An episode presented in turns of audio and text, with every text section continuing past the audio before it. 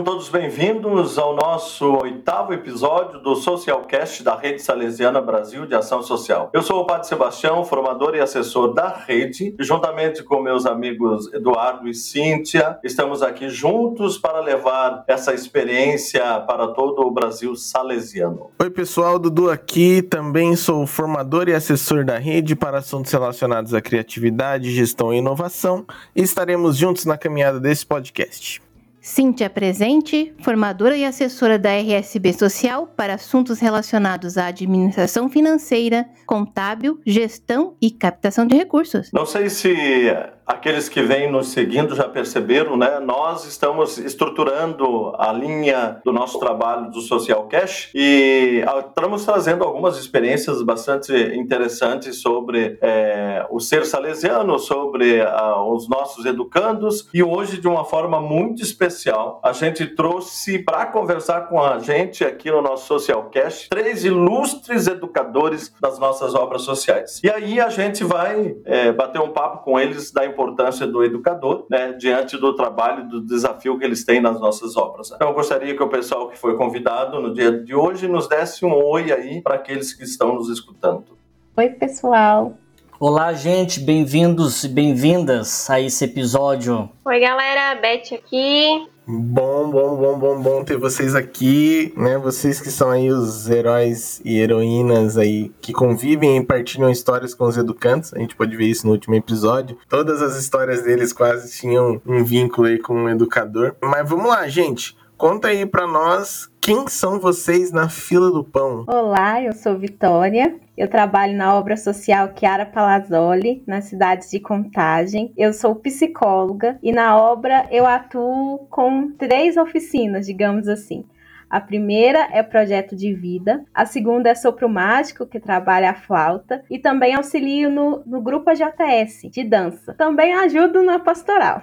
Olá, Edu, né? Olá a todos. Então, eu sou o Francisco Gardel, eu trabalho na Casa Betânia de Guaratinguetá, uma obra das irmãs. É, sou né, formado em jornalismo, né, em comunicação. E lá na Casa Betânia é, além de ser educador né, social, é, a gente faz né, todo um trabalho de educomunicação né, com, com as crianças, com os adolescentes e também desenvolvo é, um trabalho de formação humana, abrangendo aí também as duas turmas, as crianças e os adolescentes. Muito bem, eu sou a Beth, então, é, eu trabalho no, há nove anos na obra social do Parque Dom Bosco, e fiquei em Itajaí, né? Sou psicóloga da obra, atualmente, mas já trabalhei na coordenação de pastoral, como educadora de formação humana e também na recepção durante alguns anos, nessa, nessa minha caminhada por lá. Que ótimo ter vocês aqui presente conosco. Realmente, como o Eduardo falou, é, nós ficamos muito felizes, né, em ter três excelentes educadores aí, podendo estar presente hoje no nosso Socialcast. E é interessante falar sobre educação, e principalmente a educação social, porque tem a ver com responsabilidade pelo bem comum. A educação salesiana é individual no trato de, dos educandos e no incentivo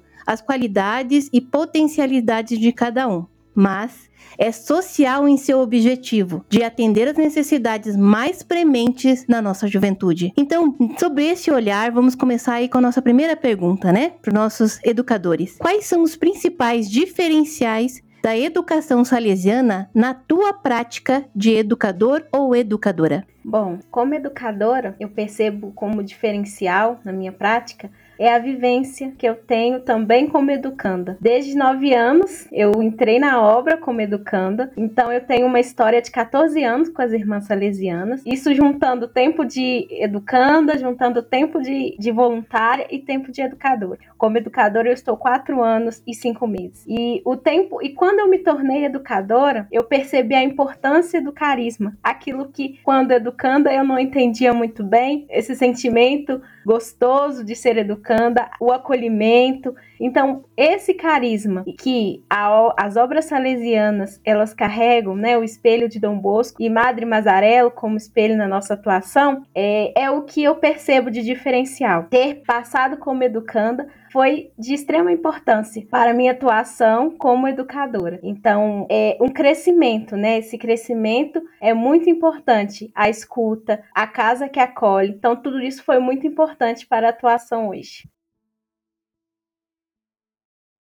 Eu também né, comungo da, da ideia da vitória. É, eu lembro que, né, certa vez, uma irmã foi dar formação para gente. Ela perguntou assim: o que nos difere, né, de outras obras sociais? Aí é, várias respostas, né, foram surgindo, né. E nesse apanhado de ideias, né, a gente né, concluiu que, que esse jeitão salesiano nosso, né, esse carisma, né, como a Vitória falou, é o grande né, diferencial uh, que, que reflete diretamente das nossas ações. Então, assim, uh, partindo também de toda a riqueza que o sistema preventivo né, traz e com ele a sua riqueza em educar, eu acredito que o nosso diferencial, as nossas ações é, estão né, no pátio, da maneira né, como cada um recebe uma criança ou um adolescente, né, com aquele sorriso, sem julgamento, né? Ou seja, é aquela acolhida né, fraterna. Para nós, o que importa é exatamente o ser humano né, em sua totalidade. Falando da minha, da minha experiência, eu acho que o que me difere, o que dif me difere nesse mundo da educação salesiana é a proximidade. É você realmente se importar, querendo fazer parte da vida daquela criança e daquele adolescente. Você permitir fazer parte disso, né? Permitir que ele te conheça, conheça seus defeitos, conheça as tuas qualidades, para que também possa ser inspiração para ele e que você se importe com tudo que ele traz, que ele manifesta, que ele te comenta, que você queira acompanhar nas coisas mais simples, como o que, é que tá indo na escola, qual matéria que tu gosta, né? É, tá tendo comida em casa, a mamãe faz um lanche para ti, estar no dia a dia dele, querer fazer parte do dia a dia dele, essa proximidade que a família salesiana tanto nos, nos cativa, né? E tanto nos impulsiona para sermos, eu acho que faz muita diferença no nosso dia a dia com as crianças e faz diferença na educação e na transformação delas também. Nós acreditamos assim que a educação ela tem é, a sua essência justamente é, no jeito que Dom Bosco e Mazarello é, faziam o trabalho deles, né? Nós somos herdeiros desse trabalho através das nossas ações nas obras sociais e vemos o quanto é importante a experiência de ser educando, se tornar educador e nesse processo entender, né, com um olhar bem sensível a realidade dos nossos educandos, né? Já Dom Bosco nos falava que educação é coisa do coração, que a gente precisa encontrar a corda que soa, né, em cada um dos jovens dos quais a gente trabalha e precisa também é, estar atento a todos os sinais, né, principalmente dos tempos em relação ao que diz é, respeito aos adolescentes e à juventude. É, partindo desse princípio, eu tenho certeza que cada um de vocês deve ter uma experiência marcante com um educando. O Dudu falou para nós aqui, é, nós tivemos uma experiência muito significativa com educandos aqui no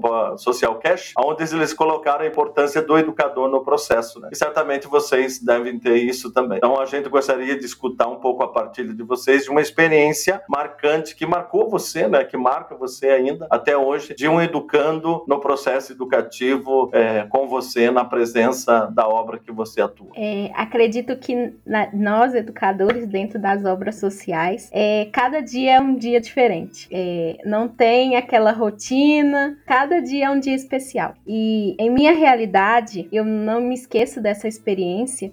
Um dia eu estava com muitas tarefas, tinha muita coisa para fazer naquela correria. É, e aí um dia eu passo no pátio para pegar uma água e eu vejo uns dois, três adolescentes no canto. E eu falei, ai meu Deus, eu tenho muita coisa para fazer, tenho muitas tarefas, mas aquele, aquela luz, não, você é educadora salesiana.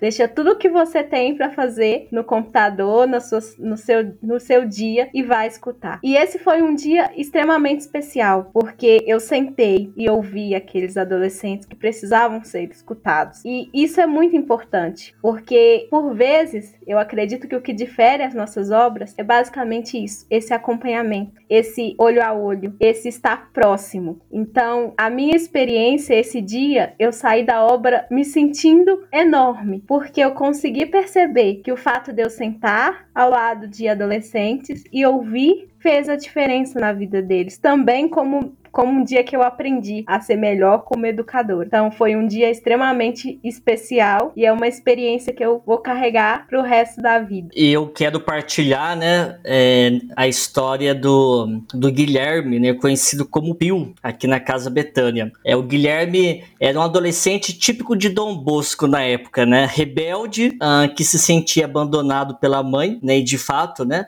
a sua mãe biológica não fazia parte da vida dele e o Guilherme era um jovem né, que começou a fazer um trabalho sensacional de conversão. Né? Ele era muito agressivo verbalmente, mas é, no fundo era super né, carinhoso. Aí uh, me vem, né, é muita frase né, de Dom Bosco, é como né, o padre Sebastião falou, uh, da gente ter essa missão de, de tentar achar a corda que vibra, né? E, e é engraçado aqui que as crianças amavam o Guilherme, mas ele, mas ele, mas ele uh, né, gritava, né, por ajuda, talvez para poder né, compensar né, essa carência afetiva da mãe. Aí uma vez a gente colocou né, o nome dele debaixo da imagem de Dom Bosco, porque é, tinha uma irmã né, que falava que uh, uh, quando o jovem era muito difícil, era só colocar o nome debaixo da imagem né, de Dom Bosco, de Nossa Senhora Auxiliadora, que aquele jovem né, ia começar a mudar. E, gente, olha só, não sei se é coincidência, a gente acredita em providência, né? Aos poucos, aquele negócio foi fazendo sentido, né? A gente foi fazendo é, aquilo que estava no nosso alcance, claro. E o Pio, né, o Guilherme, de 17 anos na época, ele estava né, passando uh, por uma transformação pessoal de vida. Infelizmente, ele perdeu a sua vida após entrar é, no Rio Paraíba e se afogou, né? É, foi foi um, um, luto muito dolorido, né, pra gente. Imagina, um dia antes a gente tinha visto ele soltando pipa, né? Já tava na pandemia, né? Isso foi junho do ano passado, vai fazer um ano, né? E ele tava soltando pipa, a obra tava, né, fechada. Aí a gente, né, buzinou, a gente tava na Kombi entregando, né, algumas cestas cestas básicas. Aí a gente encontrou com ele na esquina. E Pio, você tá bem? Ah, senhor, né? Saudades né, de voltar a casa, né? Desde março, né? Fechada. E no outro dia aconteceu essa tragédia. Mas a gente acredita sim uh, de que com certeza ele né, levou para junto de Deus um pouco daquilo que, que a gente ensinou, né? Um pouco desse fruto, né? Que foi né, plantado é, no coração dele enquanto ele esteve né, conosco na casa Betânia. Aqui eu não consigo me recordar de uma um educando, né? Mas eu consigo me recordar de uma situação que foi um dos retiros que a gente fez com a JS, na época que eu estava na pastoral, né? E eu lembro que eu insisti muito para uma menina ir e ela colocou várias desculpas, entre elas a questão financeira, porque todo retiro tem um custo, então os jovens compartilham ali com a obra esse, esse custeio, né? E na época a gente conseguiu que ela não precisasse pagar e tudo mais. E chegando lá, ela deu um testemunho muito bonito de sentido de vida, né? Que ela já não tinha mais. E aquele momento de encontro com Deus fez ela refletir sobre a própria existência dela, né? Sobre que ainda valia a pena, ainda tinha esperança, ela ainda se via como um ser humano desejante a viver a partir daquele momento que ela não via mais, né? Então, é uma menina que hoje não faz mais parte da obra, mas a gente tem continua com contato com ela. E eu tenho certeza que aquele momento foi para ela um divisor de águas, né? E eu acho isso muito bonito nas casas salesianas, de que como nós somos para muitos essa única fonte de Deus na vida delas, né? Dessa parte de religiosidade, de espiritualidade. Muitos jovens nossos não são católicos, não comungam dessa experiência na vida deles, né? Mas acolhem a espiritualidade salesiana, né? Porque naquilo eles não sentem uma pressão de que tem papar, mas eles sentem que aquilo, aquele é o lugar deles no mundo também. Então eu acho que isso é sempre muito bonito de ver. O Eduardo, eu vou aproveitar, né? E vou também colocar aqui é, uma experiência minha como educadora. Né? Eu, eu iniciei meu trabalho com as salesianas, também as filhas de Maria Auxiliadora, e vamos dizer, há 15 anos atrás, né, 16 anos atrás, eu comecei como educadora. Depois, mais para frente, fui administradora e por fim até diretora leiga. Porém, acho que uma coisa sempre me marcou e acho que me, quando o Francisco falou, assim, me remeteu a essa história, né? A divina providência. Então eu também estava numa, né, naquela época assim que os adolescentes eram, eram e são, né, desafiadores, né? E nós tínhamos um, um educando que ele, ele tinha uma resistência de ficar lá na obra, né? Então, às vezes, ele, ele chegava, almoçava com os demais, né? Ficava na parte ali da, da do, do intervalo, mas quando era hora de entrar mesmo nas atividades, né, ele pulava o muro e ia embora, né? E aquele dia eu falei assim, não, esse dia ele vai ficar aqui. Aí cheguei bem perto dele e falei assim, olha, tinha uma mesa de, de pebolim lá na obra, e eu falei, fiz um desafio para ele, olha, fulano, se eu vencer você aqui nessa mesa de pebolim, você fica na obra? Ele me olhou sério, né, assim, fico. Eu falei, meu Deus, o que que eu fiz agora, né? Nunca que eu tinha jogado pebolim na vida. Eu falei assim, não, agora, agora sim você tá perdida, né? Mas respirei fundo, fui lá naquela mesa e não é que eu consegui vencê-lo.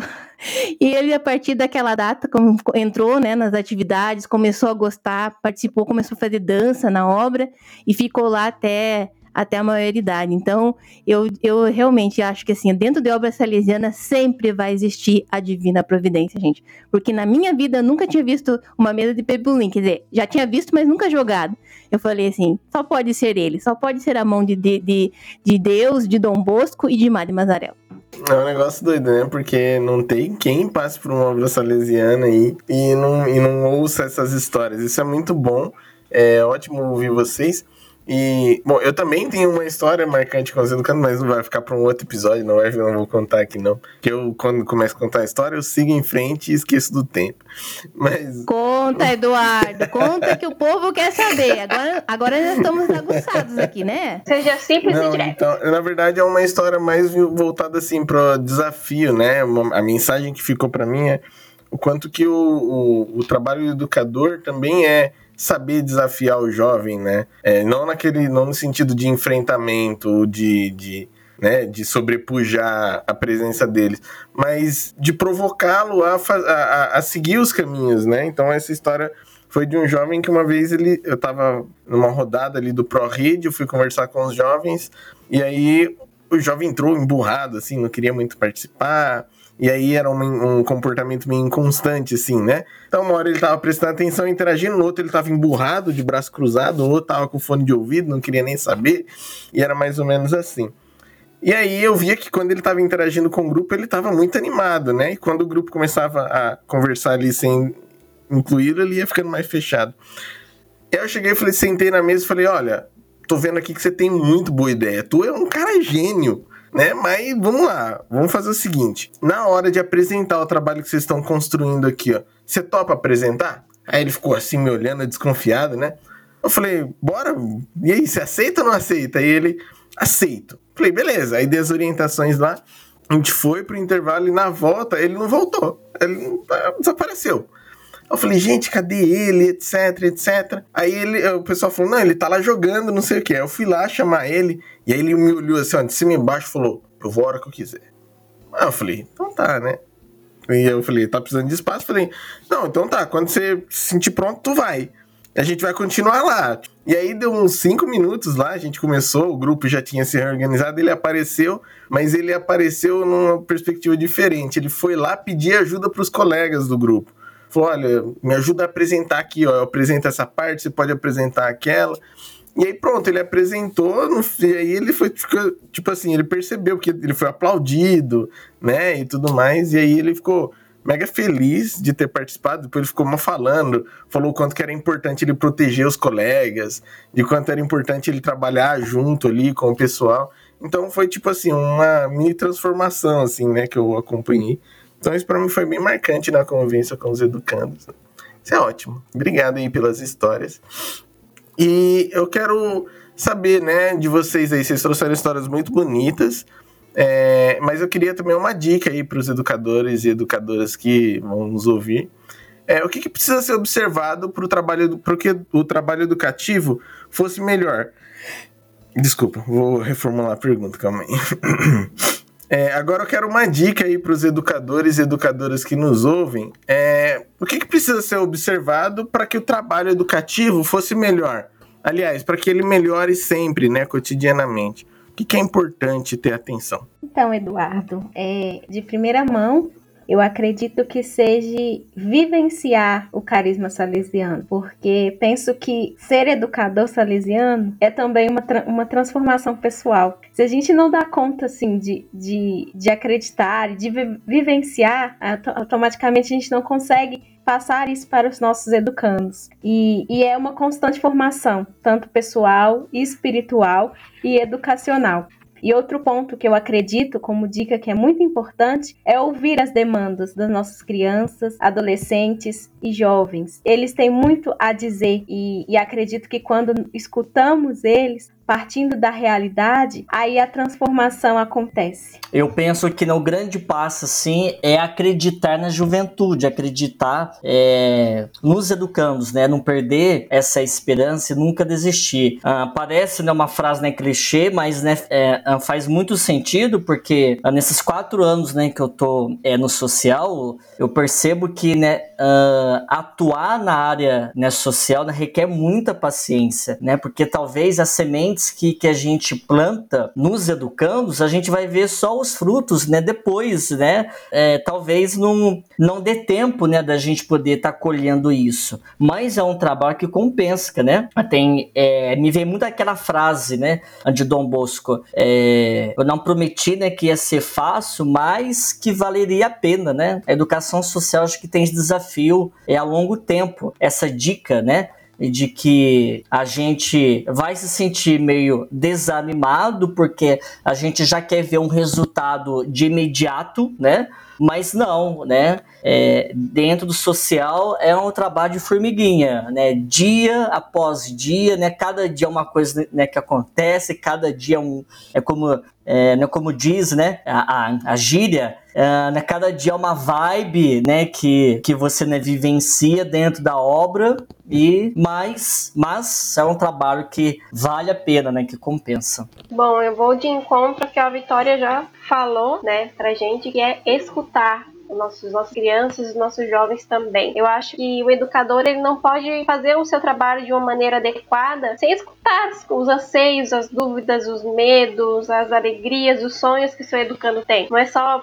é, passar o conteúdo da oficina, correr com o conteúdo do curso e o jovem aprendiz, sem escutar os anseios e as vozes desse, desse, desse ser humano, né? E eu complemento com mais uma coisa, que é conhecer de onde vem esse ser humano, né? É visitar sua casa, sua oficina, possível, seria maravilhoso. Conhecer seu bairro, dar uma volta no território, reconhecer a sua realidade, né? Pisar com o pé no chão lá para, quem sabe, tentar vivenciar um pouco mais dessa experiência que seu educando traz para você todos os dias de manhã. Então vejo vocês como é rica a experiência daqueles que estão trabalhando conosco diretamente, né? Juntamente com os nossos educandos. Né? E a linha da transformação é grande, né? Aqueles que estão conosco muito tempo, a gente tem a possibilidade de vê-los é, como chegaram e também vê-los como saem da, das nossas obras. E isso para nós se torna muito significativo e nos anima para que a gente possa continuar fazendo o trabalho, acreditando cada vez mais no social. É, juntamente com isso, né, nós temos sempre é, trazido é, nos nossos episódios aqui alguns acontecimentos importantes do mês aqui aquilo que acontece, que vai acontecer. E a Cintia é a mulher das datas, né? Então ela nos lembra de algumas coisas é, importantes que a gente precisaria estar atento, mesmo para em sentido de informação, né? Então, Cíntia, é, bora lá falar para a gente o que, que nós precisamos pensar é, para esse final de, de mês ainda de junho. Bem, se tratando de datas comemorativas no mês de junho, né? Só do dia 14 ao dia 30 de junho, temos mais de 22 datas no Brasil. Então, como eu sei que o nosso tempo hoje é curtinho também, eu vou me ater mais às datas católicas, tá? Então, no dia 24 de junho, né, nós temos aí o dia de São João, né? Então, é o dia da fogueira, né? A fogueira de São João ainda aí, né, tá tratando das nossas festas juninas. No dia 29 de junho, comemoramos os nossos mártires, né? São Pedro e São Paulo. E também, dia 29 de junho, é o dia do Papa. Então, é o dia de, de nosso no Papa Francisco, né? Então, no dia 29, vamos comemorar aí essa data, celebrar junto com ele, né? E para as filhas de Maria Auxiliadora, ahá, dia 24 de junho de 1951, Madre Mazarello foi declarada santa. Olha que lindo! 24 de junho de 1951. Então ficam aí essas três datas, né, como é, lembrança aí para o encerramento desses, dessas semanas de junho. Vitória, Francisco e Beth, olha, quero muito. Obrigado, Cíntia, pela, aí, pelas, pelas datas que você trouxe. E para os educadores que estão aqui, Vitória, Francisco e Beth, quero agradecer pelo papo, para vocês trazerem essas experiências de vocês maravilhosas. É, a gente, como formador, como assessor, né? É, pra, pelo menos para mim, quando eu, quando eu comecei nessa vida de formador, então um dos principais aprendizados foi esse, porque às vezes coloca, é, coloca assim, né? Um, um desafio, um desempenho ali para o educador, mas um aprendizado que eu tive foi esse de olhar para a rotina mesmo, porque o educador salesiano ele tem uma rotina, ele tem uma um, um forma diferente, né, de estar tá com os educandos. É muito mais presença, é muito mais escuta, sem ser tipo, olha, vamos olhar para nota, vamos olhar para, sabe, é, não é o o que você produziu, mas o como ele produziu, o que, que ele aprendeu nesse processo. E esse olhar eu acho muito especial de vocês, é, principalmente para levarmos essas, essas práticas, né, esse espírito de vocês como educadores, porque, diga-se de passagem, vocês foram mega recomendados. Olha, conheço um educador, uma educadora assim que tem uma história muito bonita, que tem uma experiência muito bacana. Então, sim, foram recomendados de olhos fechados. Então, levar essas práticas de vocês, esse espírito aí para todo o Brasil salesiano, é, no meio de como informação, informação. E eu quero agradecer também ao Padre Sebastião e a Cíntia pela parceria e amizade. E quero pedir para os três educadores, né? Vitória, Francisco e a Beth, é, que mensagem que vocês gostariam de deixar para os educadores e educandos que nos ouvem? Agradeço a oportunidade de dizer. E como mensagem, eu gostaria de dizer para todos os educadores que continuem sendo multiplicadores do bem, que continuem escutando nossos educandos. O processo educativo, ele perpassa também por uma boa comunicação. Então, se a gente se relaciona bem com os nossos educandos, a gente consegue é, descobrir a corda que vibra dentro deles e acolher as vulnerabilidades. Como bem a Beth mencionou, né, pisar no chão deles, acredito que isso seja muito importante. Seja o início de todo o processo que nós fazemos com eles todos os dias e cuidar de cada um de nós também, educadores, sobretudo nessa realidade que nós estamos vivenciando. Cuidar de cada um de nós para darmos conta de cuidar dos nossos adolescentes, nossas crianças e nossos jovens. Muito bem. Obrigado, né, gente, né, pelo convite. O recado né, que eu deixo é não desistam, né? Estamos aí lidando com vidas. Não é fácil, mas vale a pena, né? É, vale muito a pena, após um tempo, né, você encontrar com um educando e ele fala assim: Senhor, muito obrigado, né? Um pouco do que eu sou hoje é graças, né? É, à obra. E você, jovem, né, que está escutando a gente, como diz o Papa Francisco, sejam revolucionários, né? Façam bastante barulho, mas um barulho bom, né? E não deixe que ninguém tire o sonho de vocês. Se cuidem, usem máscara e sejam protagonistas aí primeiro de suas vidas. Também gostaria de agradecer essa oportunidade, né? Sempre muito bom compartilhar com outros que, que vivem dessa experiência também em outras terras, né? Aprender também com cada, cada um de vocês que estava aqui nessa noite. Mas acho que a mensagem que eu posso deixar depois de tudo isso que meus colegas falaram é que não percam a fé, né? Os educadores, os jovens, quem nos escuta, não percam a fé em Deus, não percam a fé na juventude, não percam a fé no trabalho, porque ele realmente vale a pena. Olha, a fala de vocês hoje me deixou muito, mas muito orgulhosa mesmo. Porque é presente o caderno educativo pastoral, né? Quando vocês falam o que as ações, como estar perto do educando, retrata tudo aquilo que está lá nos sete passos, né? O ouvir, o aproximar-se, intervir, né? Propor.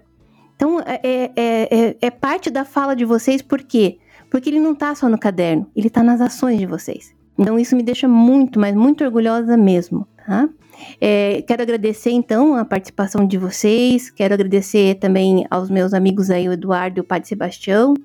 E para deixo como mensagem, né? É, principalmente aí por causa da data do dia 24, né? Da nossa querida mãe. Então eu deixo uma frase dela, né? Que também tem a ver com educação, né? E também tem a ver em, em conhecimento, conhecer-se a si mesmo, né? É preciso recolhimento em nosso coração se quisermos ouvir a voz de Jesus. Madre Mazarello.